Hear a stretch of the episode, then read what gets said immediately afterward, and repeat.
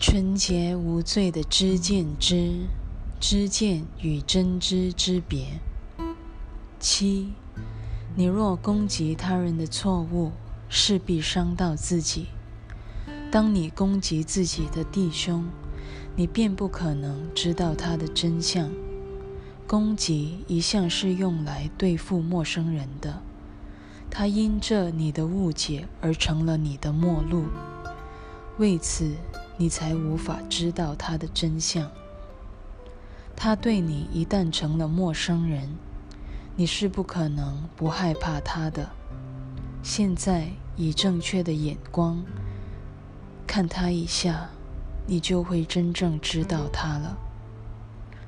在上主的造化中，没有一个陌生人。你只能效法上主的方式去创造。换句话说，你只能造出自己知道的东西，而且接受它为你生命的一部分。